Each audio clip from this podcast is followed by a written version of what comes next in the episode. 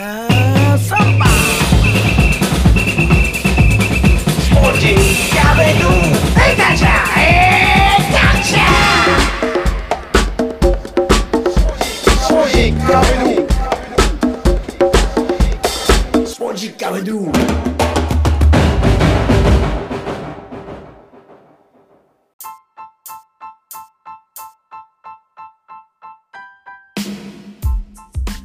ポジックビドゥ第247回ナビゲーターの沢田達也です。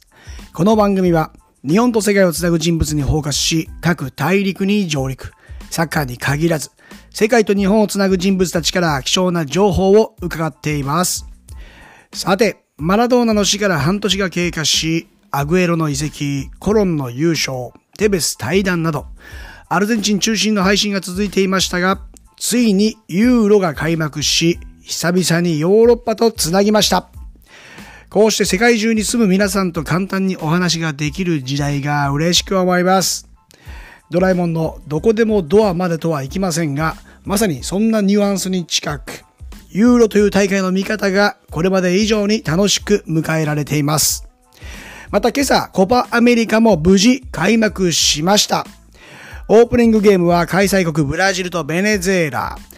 ワールドカップ南米予選同様にブラジルが3対0で完勝し、好調をアピールしています。ちなみに、国内ではアベマが全試合を独占ライブ配信することが決定したそうです。このため、地上波での放送はなく、グループステージ全試合を無料生中継。決勝トーナメント以降は有料生配信となっています。では、舞台はヨーロッパ、フィンランドより世界中を渡り歩く画家、河内拓代さんとユーロ開幕トークです。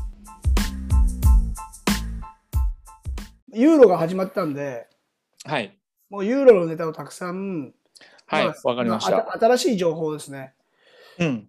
うん、もう、えーちょうど田中アトム君とも、僕、あの、はいフィンランドがデンマークに勝利したことで、おめでとうございますみたいな、盛り上がりましたねみたいな風に、はい。あの一報を送ったら、あの街中がなんかすごい騒ぎだっていうか、みんな喜んでて、うん。声がはいそ外から聞こえてくるみたいなはい。ことがあったんですけど、実際、あれですか、あの川内さんのところも、わーって聞こえてきました？聞こえてきましたよ。点取った時は聞こえてきたし。いや、実際、え昨日の、昨日の夜は、あの、うんアトム君と一緒に試合を見てたんですよ。あ、そうなんですね。そうなんですよ。えーでもね、うん。彼は、あの、今日の朝5時半出発で、リーグ戦の遠くに、あの、え？行くんで、5, 5時半発のえ、なんかこう、チーム、スケジュールなんで、あのーは試合が押したんで途中うんうんでもうちょもう帰んなきゃって言って彼はあの帰りましたけど。い。え、っていうのもだって、ヨーロッパの、あ、はい。フィンランドは、あれですよね。他のヨーロッパとちょっと違う、日本に似たような、そうですね。ちょっとスケジュールがちょっと違う、うん、あでも代表マッチとかこういうのがある時っていうのは、もちろん、あのアトム選手がいるチームって、フィンランドの、はい。トトップクラスなんで、代表選手もいるじゃないですか。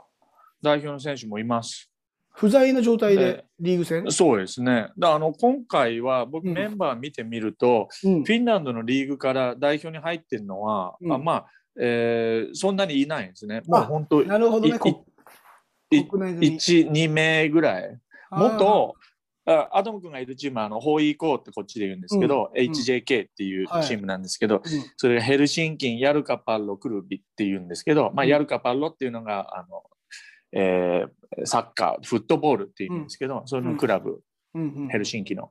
うん。でそこの OB はいっぱい入ってます。もっとそこでプレーしてたうんとか、監督もそうだし、はい。あのまあ、10人ぐらいうん。メンバーの中であの一度はホイーコーであの、プレーしたっていう選手が代表に入ってますけど、うんうんうん。えー現役で現役っていうか今チームにいる選手で入ってるのは多分実際一人あじゃないかなと思うんですよねな代表には。はいはいはいはい。うん。だから、うん、こ今回これにあたってアトム君にちょっとあのあのいいネタがないかあの、はい。い、ろいろ聞いてみたんですけどね、はい。あの彼も試合の前にワウワウであの、話をしてたみたいで。ああ、フィンランド情報を届けると。はい。はいはいはい。はいうんうんいや、言いたかったこといっぱいあったけどって言ってましたけど、なかあーまあなか、そういうもんなんですよね。そうそうなんですよ。時間内にね。そその本番中にキャッチボールして、あそう突然そのネタにもいけないし、そう、そうそう。なるほど。まあでもね、まあ、僕僕と澤田さんだったら、もはうご利用しで言いたいこと そうですね言ってくるでしょはいはい。ちょっとこれ言いたいですよっていうのもないままね。話ちょっともうちょっと聞いてください。そうですね。この話ま、もう、実は、みたいな、遡りますもんね、しっかりね。そうそうですね。え、なんかその、はまあアトム、アトム君情報はどんなこと、あれですか？聞いてました？フィンランドは。えーフィンランドのそうのん。代表のことですか、それとも、はいはい。え？チーム内のことですか？あ、自分の所属チームの？方位行動。うん、どどうんどっち？え、のはまあ、話今とりあえずユーロのまず話を。そうですね、そこから始めましょう。はいユーロから始めましょう。はあの、はい、あの初初出場じゃないですか、フィンランド、うんうんうん今回。い。やっぱ、はい。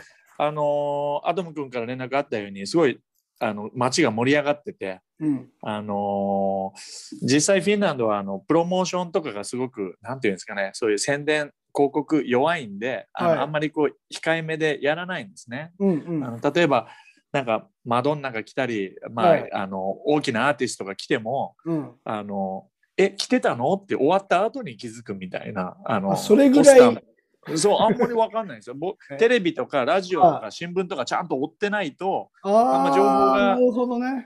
入ってこないんですけど、いやうん今回はあのもう街にもポスターもいっぱい出てるし、うん。あのうんこのユユーロに関して、はいはいはい。ね、中央駅の横に大きな石像があるんですけどで、はいそこの石像もあのフィンランドのマフラーつけてはい。あの普段こう両手でランプみたいのを持ってるんですけどそのランプがもう丸いサッカーボールになってて、かもほうもうそんな風にしてちょっと盛り上げたりとかしてあう。とは、えーフィンランドの国営放送はい。であのテレビのがあるんですけど、それが全試合をあの放送するんですね生中継で。ね、もうこれはもうアイスホッケーだったらやるけどサッカーでは今までやったことないですねこんなこと。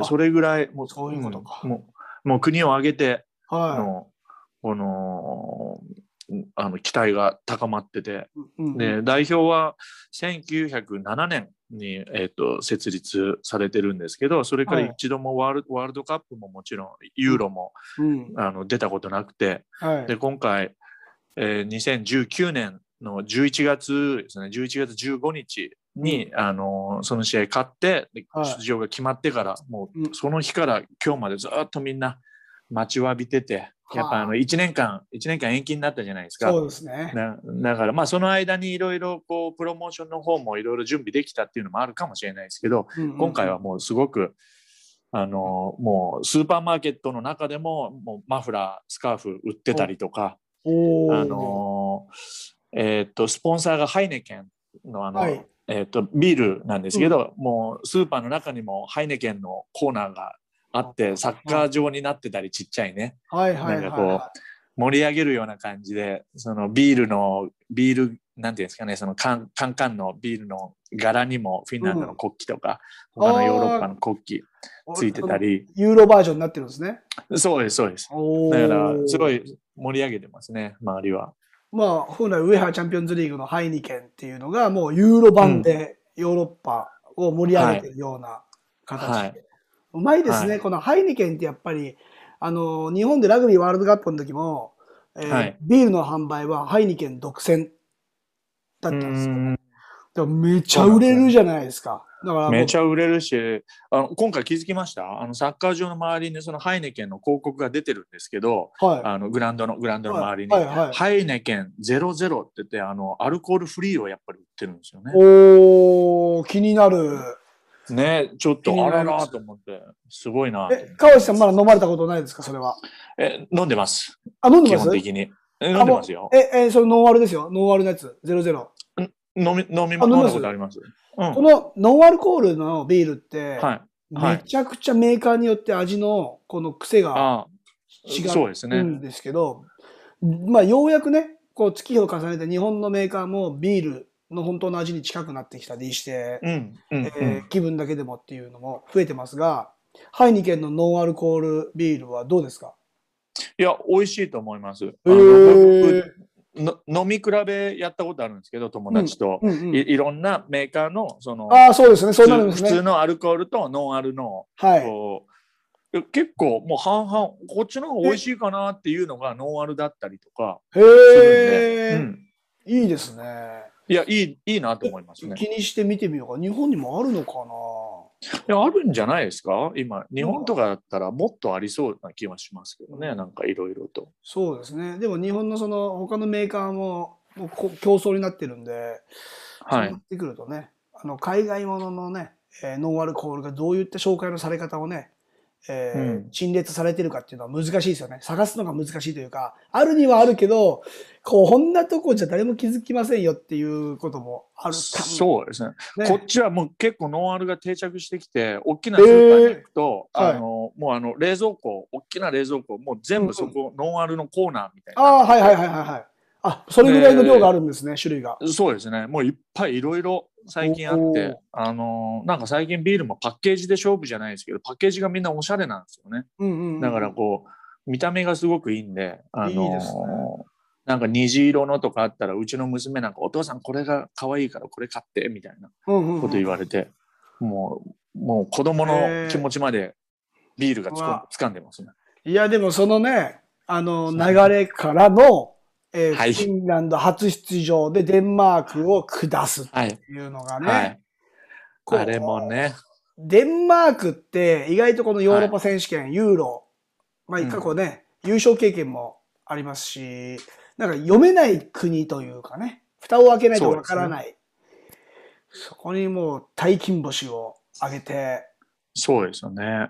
あの、まあ、あこのグループはもちろはいんベルギーが1位通過は確実だろうって言って、で、べはいあのデンマークとロシアでうん。2位を争うだろうみたいな、フィンランド一勝できれば御の字みたいな、はい。あのーふうになんかこう予想されてましたけど、うんうんいきなり、この、まあ、言ってみれば北欧対決なんですよね。うんねデンマークも一応北欧の中に入ってるんで、うんフィンフィンランド、スウェーデン、ノルウェー、デンマーク、うんああとアイスランド。はい。っていう感じなんで、まあそこも関心も高かったと思うし、楽しみ。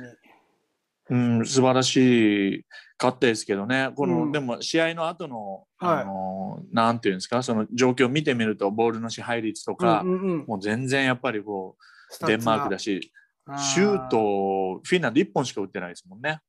はであ、その1本がそれでも一枠内本が枠内で入ってるっていう。で、コーナーキックゼロですね、フィンランド。ゼロ？ゼロです。え、川内さんから見た、もう、あれですよ、は過去にサッカーやってた人の中で自分が見たこのデンマークとフィンランド戦って、はい。ど、どんな差があったと思います？相手に対して。フィンランドがデンマークに対して、やっぱこの辺は違うな、みたいな。いやもう、あのーまあ、チームの経験ももちろん違うとは思うんですけど、勢いなんかも違うとは思うんですけど、うんうんあの選手層も違うかもしれないですけど、うんうん。あのーコペンハーゲン、ホームでやってたじゃないですか。はいはい。だから、やっぱりその雰囲気はだいぶ影響するんだろうなとは、初めの方は思って見てましたね。だからなかなかフィンランドの方に流れがうん。いかないっていうか、あんまりチャンスがなかったんで、はい。あのまあ、厳しいなとかお思って見てましたけど、うんうんうん。でまあそうなったら、あのアクシデントあったじゃないですか。あ、のエリクソン、エリクソン、ねエリクソン、ねエリクソン、エリクセンエリクセン。倒れちゃ倒れて、うんうんうん。で、まあ、彼は、ね、10番つけて、うんもうイングランドではもうサッカーファンならみんな知ってるっていうようなビッグネームだし、はいで。しかも、あの去年からインテル僕が、はいあの愛してるインテル。愛してるインテルでやってたんで、スクデットのインテル。はい、誰誰が誰が倒れたんだろうとか思ってはい。あのああいう時テレビも映さないんですね。もうああ、の状況ね。うん、リプレイもしないし、はいもう映さないっうんていうか、そういうのもあって。でもまあその試合の後ですけど友達いろいろ聞いたらそういう状況になって子供に見せたくないって言ってテレビを切った、あの家庭もいっぱいあったりとかあ、そうなんですか？あのうんなんかやっぱりこうあまり見せたくないショッキングなうんあの状況だったと思うんですよね。まあそうですね。その後の状況とかもまだわからないままね、アップさん、うん今え SNS めちゃめちゃ早いから、ちょっとはい。対応するのは難しかったりしますもんね。消すのに。そうですね。うんそう、そうですね。もうず、すぐ出てましたよね。ちょっと映像がね。うんあのそうなっちゃうんですよテレねビ、うん、テレビでは何も流さなくて、その前の試合ですか、ウェールズ、スイスの試合を流したりとか、で、うんあの時間稼ぎみたいな感じでこうんうやってましたけど、はい。あのまあ、みんなはどうしたどうしたって思って、うそっちが気になってたと思うんですけどうんうんうん。でもまあ再開したんで試合が、あの選手の容態もあの安定してるっていうんで、まあ、よかったなってみんな思ったことだと思います。うん。僕がありますもんね、うんそういうのね。時々ですね。ねうん。そのまま亡くなってしまう選手っていうのもうん、多いじゃないですか。うん、で、大会全体がその選手を今度ね、こう、なんていうんですかね、あの、惜しむような雰囲気になっちゃうのも開幕戦、ね、そのチーム、両チームにとっては開幕戦じゃないですかね。だからはい余計に結構気になりますよね。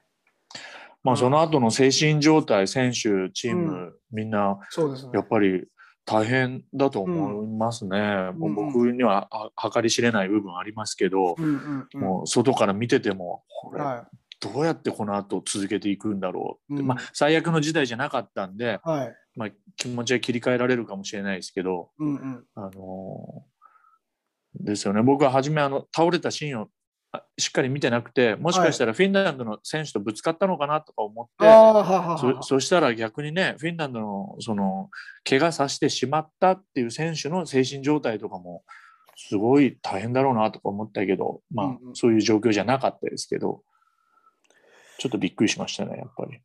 まあこれででもね、ちょっと話を試合に戻すと、はい。フィンランド、はい。次、ロシアじゃないですか、2戦目は。はい、で、ロシアがベルギーに、えー、3-0で初戦、うんまあ負けた、はい3-0でロシアに勝つベルギーっていうのはまたちょっと怖いぐらい、そうですね。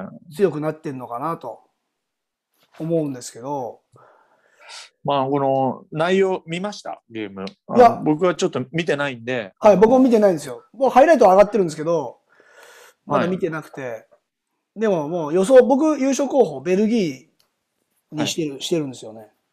うん。大会の。まあ、フランスとかね、あの、はいそういう声もありますけど、やっぱり、えー着実に選手一人一人が成長してきてるのかなって、まあ、熟成されてきてるようなイメージで、まあ、インテルのスクデットにも貢献したルカク、うん。ね。うんなんか、うん、が良かったのか。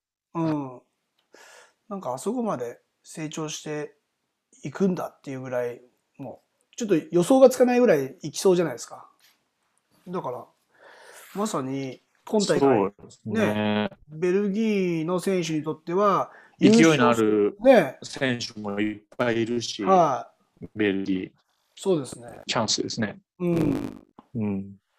だからそのベルギーが良かったのか、ロシアが悪かったのかがはいよくわからないですけど、もしうんロシアが悪かったんだったら、うんもしかしたら次戦うフィンランドも、あのーこれまた、あのー大金星狙えるんじゃないかなと、そうですね。僕は思ってますけど、はい。で僕の一押しのフィンランドの選手で、あのテーム・プッキっていうフォワードの選手がいるんですけど、はい。あの今、ねノリッジシティってあの、プレミアですけど、うん。あそこ上がったり下がったりするようなチームなんですけど、うんうん。彼があの活躍、えーっと予選ですごく活躍してで、10点ぐらいあの予選で取ってるんですね。すごく、あのチームを引っ張ってでその選手がどういう活躍するかなっていうのを期待してたら昨日途中交代でもう全然フォワードにボールが来なかったのかうんうん途中で交代したんで、まあ、ロ次のロシア戦で、あのまあ、ちょっと悔しい思いをうんあのバンと表してくれたら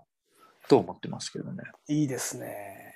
はい。完全に魂がね、もう日本人じゃないですね。えいやテームプキはねいいんですよ。まあいいっていうかそそれその選手しか今フィンランドをこうぐっとこうなんていうんですかねこうなヨーロッパクラ感じですか？うヨーロッパクラスのねうんうん。選手っていうか、名前がそこまで売れてる選手がはい。それぐらいしかいないんですけど彼はあの若くしてこっちでデビューしてすぐあのスペインのセビージャうん、セビジ。とか、はセビージャ・アトレティコっていうチーム行って、そこからセビージャに、えっと、えー行って、で、その後、うーんと、ホイコーあのヘルシンキに戻ってきたんですけど、はい、アトム選手のところ。そうですね。うんうん。で、セビージャ行った時なんかはもう、ほ彼がフォワードですけど、例えばあのルイス・ファビアーノとか、あのうんうん。カヌテとか、はえーヘスス・ナバス、ナバスまだいますけど、うん。そんなのがこうみんないたんで、競争は大変だったと思うんですけど、うんあので、法以降戻ってきて、やっぱこう、ぐっと成長した感じで見せてくれて、で、そのままシャルケ戦、あのホームアンダーウェイで3点ぐらい取って、すぐシャルケに引っ張られてい。はいはい。行って、い行った時はあのウッチーもいたんですよね、あのシャルケにね。おー。そそれぐらいの時ですね。うんうんでシャルシャルケからセルティック行って、セルティックからブレンディ、うん。えーで、ブレンディからノリッチシティ。で今そこにいますけど。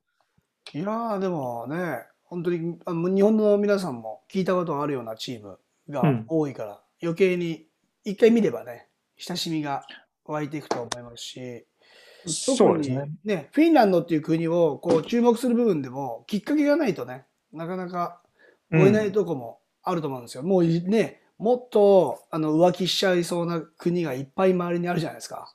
そうですね。うん。だから、でもこのな、なんていうんですかね、このサイドストーリー、選手のあの、はいバックグラウンドとか知ることによって、さらにこの見方が面白くなるじゃないですか、サッカー、そのチームの。そうです。あの日本日本の野球が流行ってたのは、やっぱり甲子園があったりとか、ちっちゃい頃から、若い頃から知ってたりとかして、うんうんそのサイドストーリーがあるんで、この試合見てても面白いんですよ。うんうんうん。あのだからその情報がもっともっとはい。あのみんなが知ってくればあの、あのそのフィンランド代表とかも追っかけるのが、お面白くなってうん例えばあの、フィンランド代表の3番つけてるのはアトム君と今あの同じチームでやってる、はあの選手なんですけどい。はい。あの、えーその選手は代表の選手でありながら、えー車を持ってなくて電車で通ってくるんですね、あの練習場に。で電車で通うちょっと変わった選手なんですけどねあの、あのコロナの時に、あはのチームチームからそういう公共のあの、い。うん。移。動手段を使うなって言われて、はいそしたらどうやってどうやって練習に来るんだっつって喧嘩してたっていうねちょっおとそういうそういうそういう話を聞くと、僕の中ではうんはい面白い。そうですね。もうそこまでして怒るぐらい電車で俺行くんだ、行くんだぞみたいな。普通はね、もう状況を見れば、なんかどうやって行けばいいですかっていう方法をクラブと話し合うのが普通なんですけど、じゃあ俺どうどうやって行けばいいんだよみたいな。っていうのもまたちょっと面白そうですね。3番の彼の続きを言いはいますと、。はいはい。あのチームで遠征に行った帰りに、うんあの彼はヘルシンキのちょっと外郊外に住んでるんですけどはい。そっちの方をチームのバスで通るとここで降ろしてくれって言ってはい。降りるらしいんですよ。であ降りたら途中で？うん、で降りたとこにお父さんが車で迎えに来てるらしいんですね。え？もう高校生みたいでしょ。そうですね。え、何歳、何何歳ぐらいの選手ですか？彼彼何歳でしょうね。まだって、もうなんか練習生みたいなスケジュールっていうか、あの、ここ交通機関の使い方で、はい30ぐらいじゃないですか？え？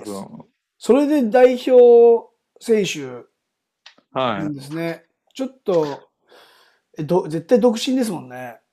独身でしょうね。まあそそんなそんなこと言ったらですね、僕あの、うんススペインスペインの友達に今回ユーロのことで、はいあのなうんなんかスペイン情報ないかって言って、はいはいはい聞いたらうん。あのお面白い、えーとスペインで今すごくあのいじられてるネタがあるって教えてくれたんですけど、はいはい。あの今あのブスケツがちょっとコロナのポジティブ出て、はい。戻ってくるかどうかわからないっていう状況じゃないですか。で彼、はい代表のキャプテンですうんうよね。んうん。でそのもし、えーブスケツ戻ってこなかったら、えーっとキャプテンに就こうかっていうかキャプテンやるのが、あのーえーっとヨルディ・アルバ、えージョルディって書くはい、ジョルディ、アルバジョルディ、アルバいますね。バルセロナのはいはいはいはい。30 31歳、はいはいはい。彼が彼がその後のキャプテン多分やる予定なんですけど、えーあ、の彼は去年まで車の免許を持ってなくて、おあのずっと練習にチームメイトが送り迎えしてくれてたんですね。あれ？で、で、でもあそこ、アウディサポン、はスポンサーついてるんで、はい。車を毎年もらえるんですけど、選手、支彼給。、うはい、みたいですけど、はい。あの彼だけ車どうしてたんだろうねっていう話と、あの、え？免許もうその時点で30歳なんで、もう免許取った方がいいよっていう話を、もうそれをすごくいじられて、あの、で、去年ようやく免許を取ったらしいんですよ。おお。そしたら、もうもちろん、あの練習に来るとき、あのメディアもいっぱいこう、あアルバが来るの待ってるんですよ。待ち構えそしてもう寝寝た待ち構えて、はい。はい、こうゲート開いて、はい。彼の車が入ってきたって言ったら、うん。めちゃくちゃスローなんです。ゆっくりゆっくりゆっくり。安全運転で入ってきて、今までをね、ね返すようなスピードでゆっくり入ってきて、はい、めっちゃいじられますもんね。うん、もうスペインはそういうネタがすごく大好き。多いっていうね、もう全然サッカー関係ない。人の恥ずかしいプライベートばっか、り。人の恥ずかしい話大好きみたいなね。いや、でも、なんか好きですね。うん。そのね、過去のアウディ支給話みたいなのね、今免許取ったから、もちろんあれですけど、えー売ってたかもしれないですね。かもしれないですね。ま、なんか前はあのアウディ絶対乗らなきゃいけないみたいな感じだったと思うんですけど、い今だと選手がこうグラウンド出ていくときみんな車、えっとバラバラですもんね。だから、うん。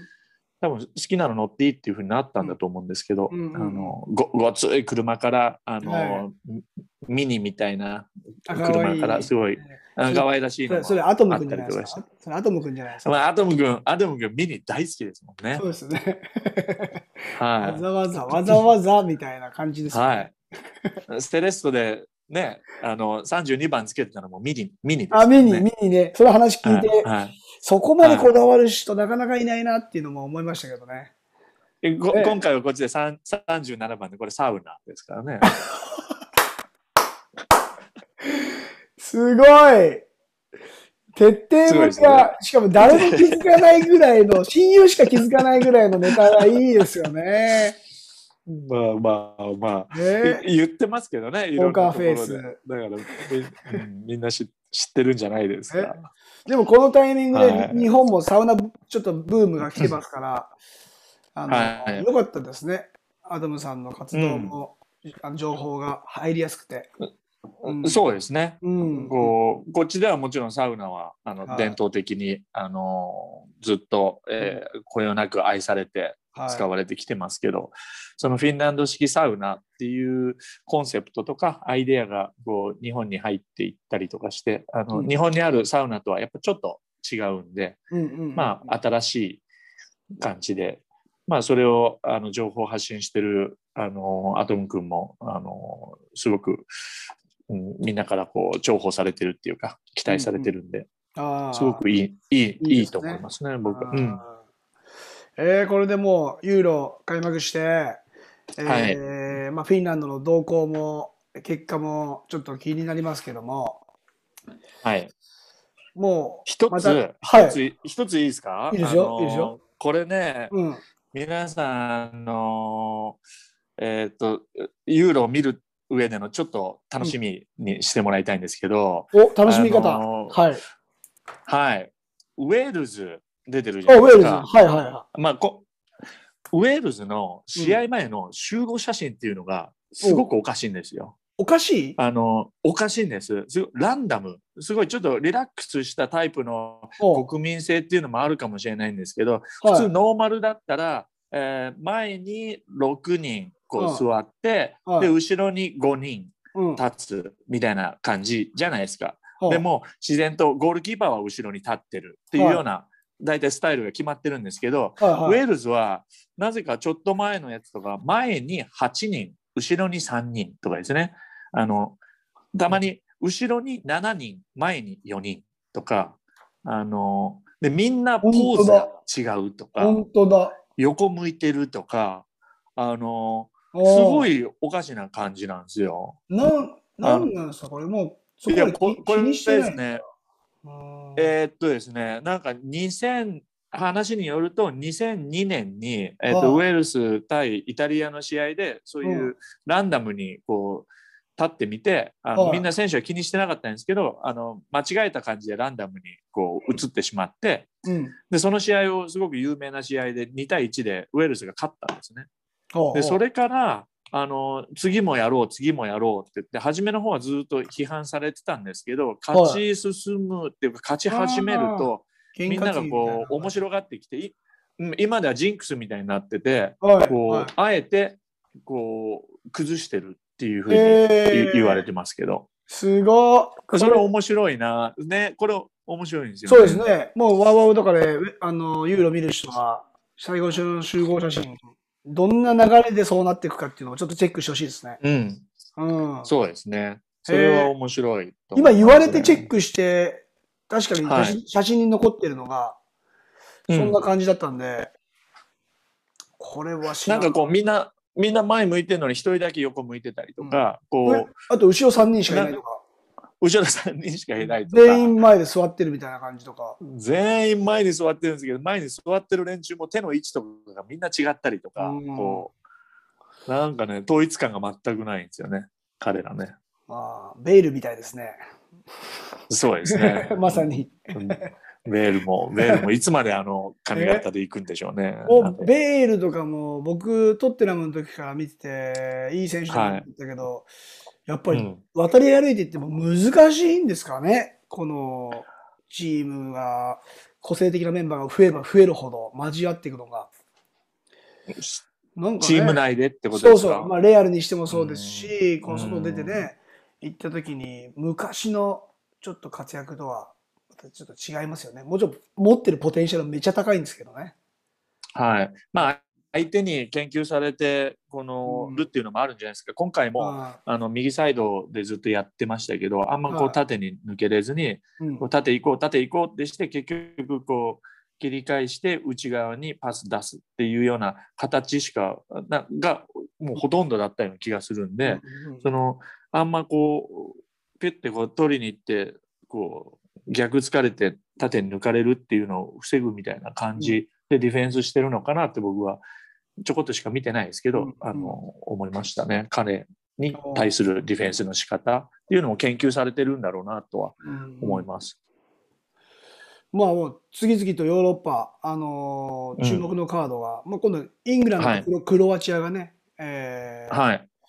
まあ今日行われる予定ですし。なんかどっかの、えー、と予想によるとあの、あクロアチアかクロアチアは出てなかったですね。クロアチアいますよ、クロアチアいます、いますよ、クロアチアいます。あクロアチアああの、予想でですねチェコが、はい、チェコ。あの行くんじゃないかとかいう予定なんかどっかで上がってたっていう話をしてましたけど、えーチェコはスコットランドと同じ、まあ、イングランドもいますし、先ほど言ったクロアチアもいますけど、はい。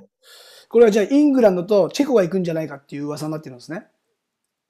そうですね。いチェコは入ってましたけどそのイングランドはちょっと分かんないですけど。でもイタリア、イタリアも今回、あの、すごく、こ国の中では、あの、は期待がすごい高いらしくて、うんうん。あの、でも、すごく若いチームで、まあ、あの、キエリーニとか、ボヌッチっていう、あのベ、ベテランいますけど、うん他がみんな若くて、うんうん。平均年齢が今までのユーロに出場したイタリアのナショナルチームの中で、あの、一番若いんじゃないかっていうぐらい若いらしくて、うんうん。あのでもあの、まあ、イタリアのファンって伝統的にあんま代表を応援しないんですね。あ、そうなんっていうのも、うん、っていうかローカル色が強すぎてあ地元のクラブを愛しすぎて。そうそしたらラライバルチームのはい。あの選手がいる代表を応援したくないんですよ。ああ、そうか。あんまり。主軸になってるのが、例えば、昔のあのデルピエロとか、ロロベルト・ワッチョの時は、まあ、ユーベのメンバーが主力だったら、もう、うんまさにインテリスタ、インテルのファンは全然つまらない。そうですね。まあ、あーユーベは基本的にあのイタリアの中でうん、あのファンが一番多いんですけど、アンチも一番多いんですね、もちろん。ああ、そう。だから、まあ、いミラノだったらインテルとミラあの AC ミランのライバル、ユーベあのトリノだったらユーベとトロ、うんトリノ。トリノ。まあ、ローマだったらローマとラツィオとかいろいろあるんですけど、はいほ他の国の例えばフィオレンティーナとかフィレンツェ、はい。一チームしかなかったら、そこのライバルチームはユーベになるんですよ。だから他の町もみんなあの嫌いなチームユーベってなるんですね。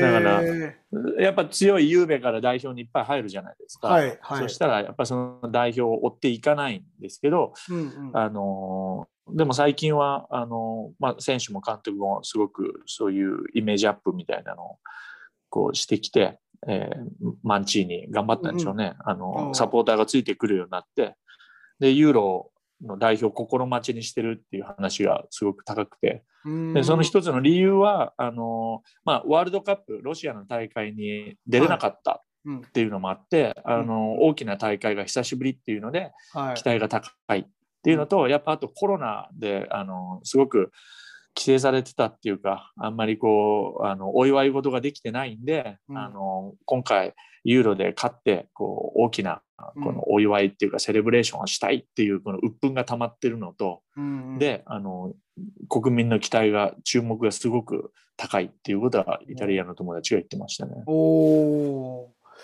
まあ、あの、スポットグループ A、ウェールズ、うんスイス、トルコっていう部分でも、いいとこに入ってますよね。そうですね。うん。いろいろ試そうっていうのができそうなグループでもありますから、あーまあ、ドイツ、フランスとか、あの厳しいグループに比べたら、チャレンジがたくさんできるんじゃないかなと思いますね。そうですね。実際トルコ戦も3-0そうですね。うん。勝ってるし、トルコはあのすごい親日が多くて、日本ファンあそうですね多い日本だから、はトルコ頑張ってくれぐらい思ってたんですけど、うんうんうんあのやっぱりイタリアの方が勢いが全然あったみたいですね。イルハン監督とか見たいですね、そろそろね。イルハンって言いましたよね。イルハン？イルハン？ハンって言いましたトルコでいましたよね、監督。あの、もう今何言ってるか分かんないですけど、日本の人が知ってる人はもうイケメンイルハン。アンジョン、アンジョンファンとか韓国のね。あの辺の2002年の日韓ワールドカップの時に、イケメン、イケメンみたいな感じで言われてた人たちの中にイルハンって今いたなと思って、やっぱり僕もついつい昔の選手の顔をね、思い浮かべてしまうんで、えーフィンランド、リトマネンとかね。はい。ただで、ああれですよ。今日これあったら、まあ、あの、ラジオの時聞こうと思ったのが、インテルはがシモーネ・インザーギ監督。はい。はい。だからシモーネ・インザーギって、フィリポ・インザーギの方が僕はピンとくるんですけど、はいどう、川地さん的にどうですか？シモーネ・インザーギでなんか来ます？ピンと。え、来ますよ。弟でしょ、うんあのー大丈夫ですか？任せられます？じゃないですか。あのー話によると、はい選手としてはお兄ちゃんのフィリッポの方が優秀だったけど、監督としてはあうんの弟の方が優秀だって聞いてますね。おー、そういうことなんですね。だから、うん、だからあのそういうまとめるところは上手なんじゃないですか。お兄ちゃんはもうあの、ね、野生的なうん、あのそうですね。感覚でイルハン的なイケメン、イケメンですからね。イケメンでしたね。ねよくね、あのー武田信弘選手が、インザーギー、インザーギーっていう 真似してるぐらいの、ね、突然、スポッと現れて、ターンみたいな感じで決めちゃうっていうね。ああいうところを目指してたんでしょうかね。そうでしょうね、きっとね。で、イタリアのと伊達男の遊び方で、うんみたいな。レモネードまあ、シモーネもはい。シモーネももちろんあのセリアでずっとやってて、あのはい結果はあんまりついてこなかったんだと思うラチオ、んですけどラチオのイメージ。ラチオそうですねねラチオのイメージが僕も強いですね。はい。そうですよね。あーうん、いやーもうと止まんないですね。もう、やっぱり久々すぎると情報がたくさんありすぎて、もう 川内さんもあれじゃないですか、全部出し切りたいタイプだから、もそう言った、全部言った、今日は言いましたよっていうぐらいのとこまで行くから、もう、次はこれ。言ったらもちなみに、うそうだ、はい、何、何が残ってるんですか？ネタとしてまだ残ってるのは。ちなみに。えもうもうねそんなには残ってないんですけど、はい。あのえっと、これからユーロが進むにつれて、うん。あのまあそのユーロ出場国出身の、えーサッサッカー好きの友達にいろいろこうリサーチをかけて、はいはい。あのそっちの国では今どうなってるのあ、とかそうですね。あのそういうのをどんどんこう情報を集めていきたいなとは思ってます。あの例えばフランス人の友達にどうなんだって聞いたんですけど、はい。あのフランス人意外意外に真面目であのん。ベンゼマが復復帰したことが一番大きいっていう、まあそれうん。誰でも知ってるネタなんで、あのなんかもうちょっと面白いの面白いのないですかって言ったら あのそしたらまあビデオあのゲーム好きなグリーズマンのゲームのお話とか、あのおお、ゲーマーなんですね。うんそういうゲーマーなんですよ。すごいゲーマーで、うん。あの自分でサッカーのゲームやってるんですけどそこにはい。はいあの、えっと何ですかね、えーベンデレあデンデンベレとかはい。あのーえー誰ですか？これは、えー日本だとなんていうんですか？エエンバッペ？あ、エンバペ、エンバペ、ムバッペ、ムムバッペ？とかね。はいはいはいはい。どっちどっちで言っていいのかわかんないですけどね。ああ、のそうですね。そういう各国のチームメイトをね。はいはい。うんう。うん。ん、仲間自分のチームに入れてゲームをやってそれでチャンピオンズリーグあのゲームの中でですよ、それでうん勝ったとか言ってそのムンバペにうん。おお前俺のチームに入ってるぞ勝ったぞっつってでどこのチームだって言ってでいやそれニューキャッスルだって言ったらムンバペ俺興味ねえよそこっつって。言ったのがビ ビデオに出てたりとかして そんなえ？全然サッカーに関係ない話題しかないんですよ。バズっちゃうやつじゃないですか。日本でいう。そこのネタでねね。うんうん大騒ぎみたいなね。そう面白いさすがグリーズマンゲーム好きだなっていうね。えーいや、でもね、各国しか入ってこない情報っていうのはやっぱ絶対ありますからね。これはもう、川内さんの。そうですね。いや、ねそうん、それを見ることによって、そのさっき言ったそのサイドストーリーみたいのが豊富になると、あの、サッカー見ててもやっぱ楽しいと思うんですよね。あ、こいつ、うんこんな代表でやってんのに、あのあそうですね電車で通ねっ電車で通って電車で通っててね。お父さん迎え来てるのかな 今日もみたいな。お父さん、お父さん仕事何してんのかなとかね、気になったりしてね、お前学生かっていう気になったりしますよね。そんな、そういうのがね、面白いじゃないですか。パスポートじゃななくて学生証じゃねえかとかね。学割が効いてんのかなって思いますよね。まあでも、うん今回あのー60周年というユーロのね、2020年の、はいまあ1年、えー延期された大会ということで、いろんな国で予選が行われているという、まあこれがね、コロナの対策でいい部分ももちろんあると思いますし、最終的にウェンブリーにこうね、帰ってくるような状態に。ねうんなってますが、えー東京オリンピックのね、もう近いその大会に向けても、えーおそらくいい進め方になっていけばね、えー参考になると思いますし、比べられますもんね、そうできっとね。あそこはこういう。スタジアム、あのーフィンランド戦はそんなに、あそこはバークってアゼルバイジャンだったと思うんですけど、そこはそんなに入ってなかったですけど、イタリア戦なんか結構入ってましたし、うんうんうんあバクじゃない、バクはその前の試合ですね。ああのコペンハーゲンもすごく入ってましたよね、フィンランドね。うんうんフィンランドとデンマーク。だから、はいはいあはは入るんだなと思って。僕もそうですね。見たときに、あの、今って、えーネット上で見たときにも、これいつの映像かなってびっくりするシーン、えーお客さんの数とかあるじゃないですか。うんうんうん。あはい、これ最近の試合だ。こんなに入れていいのかなとか、ちょっと心配になるぐらい。で、マスクしてない人も多かったり、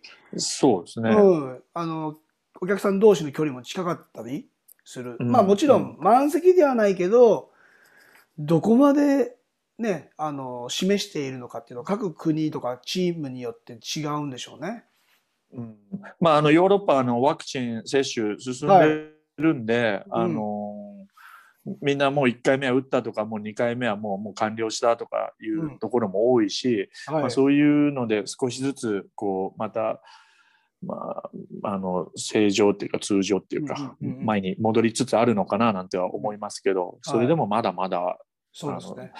うん。ね、全員がってわけでもないし完全に安全でもない,、うんないんであの気に気になるところではありますけども。まあ無事にね、大会が最後まで、あの、選手抜けることなく戦えることをね、ちょっと見守りつつ、南米の方では、あの、ゴールキーパーのクラスターとか濃厚接触者対象が多くてですね、はい。えーキーパーいないみたいな状況になってるんですよね。だから、フィールドプレイヤーがキーパーややったりはいはい。で、せっかくの大会が、まあそういう状況になってしまうっていうのも起きてるんで。ちょっとクオリティがね、落ちますよね。うんそうです、そうです、す。そうです、そうです。うんはいえーまた聞かせてください。なんかあの、そうですね。あの、なんかユーロの間に、うんそうですそうですいや、ね本当に。ちょっとお話できればいいですね。もうしっかりとちょっと、あの、平日活用しながら試合をはい。追っていき、で、3つある程度、えーと予選リーグの第1試合が終わっていくとね、あ、はい。このチーム負けちゃったとか、このチームやっぱ強いなとかっていうのも出てくるんで、そうですねタイ。ミングそしたらが合えばこね、また、う、少しずつはい。フォーカその一つのチームかあのいくつかのチームにフォーカスしてあの、いろんな情報情報をそうですあの集められるかななんて思いますね。はい。では、あの、近々またはい。お話できるかとそうですね。ありありがとうございます。あいやこちらこその澤田さんさ最後に一言いいいですか、いいですよこれずっと言いたかったんですねお、。来ました。あのいいですか？はい。ムムーチャスグラシャスチャオアディオ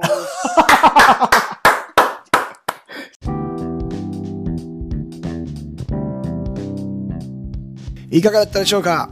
アメリカ、イタリア、スペインと渡り歩いて、現在はフィンランド在住の画家、河内拓代さん。そんな河内さんとユーロとは関係ない話なんですが、収録前にオフトークでいろいろと話をしまして、すでにフィンランドは10週間の夏休みに突入。6月から8月まで子供たちは宿題なしで長期休暇に入っているんです。宿題がない理由は、子供は遊ぶのが仕事という教育方針だそうで、学校からの宿題は用意されません。これを聞いたら、大半の日本の子供たちはフィンランドに釘付けでしょう。今の時期は最高気温20度、平均して15から16度ほどの気候が続いていて、過ごしやすそう。さて、毎日ユーロの予選リーグが進んでいます。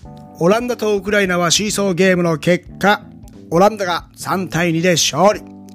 イングランドとクロアチアはなんと1対0でイングランドが勝ちました。コロナと思わせないスタジアムからの歓喜の声。各国の戦うスタイルを追っていくのも楽しい見方だなと思いました。今後もユーロ、コパアメリカともに目が離せません。最後まで聞いていただきましてありがとうございました。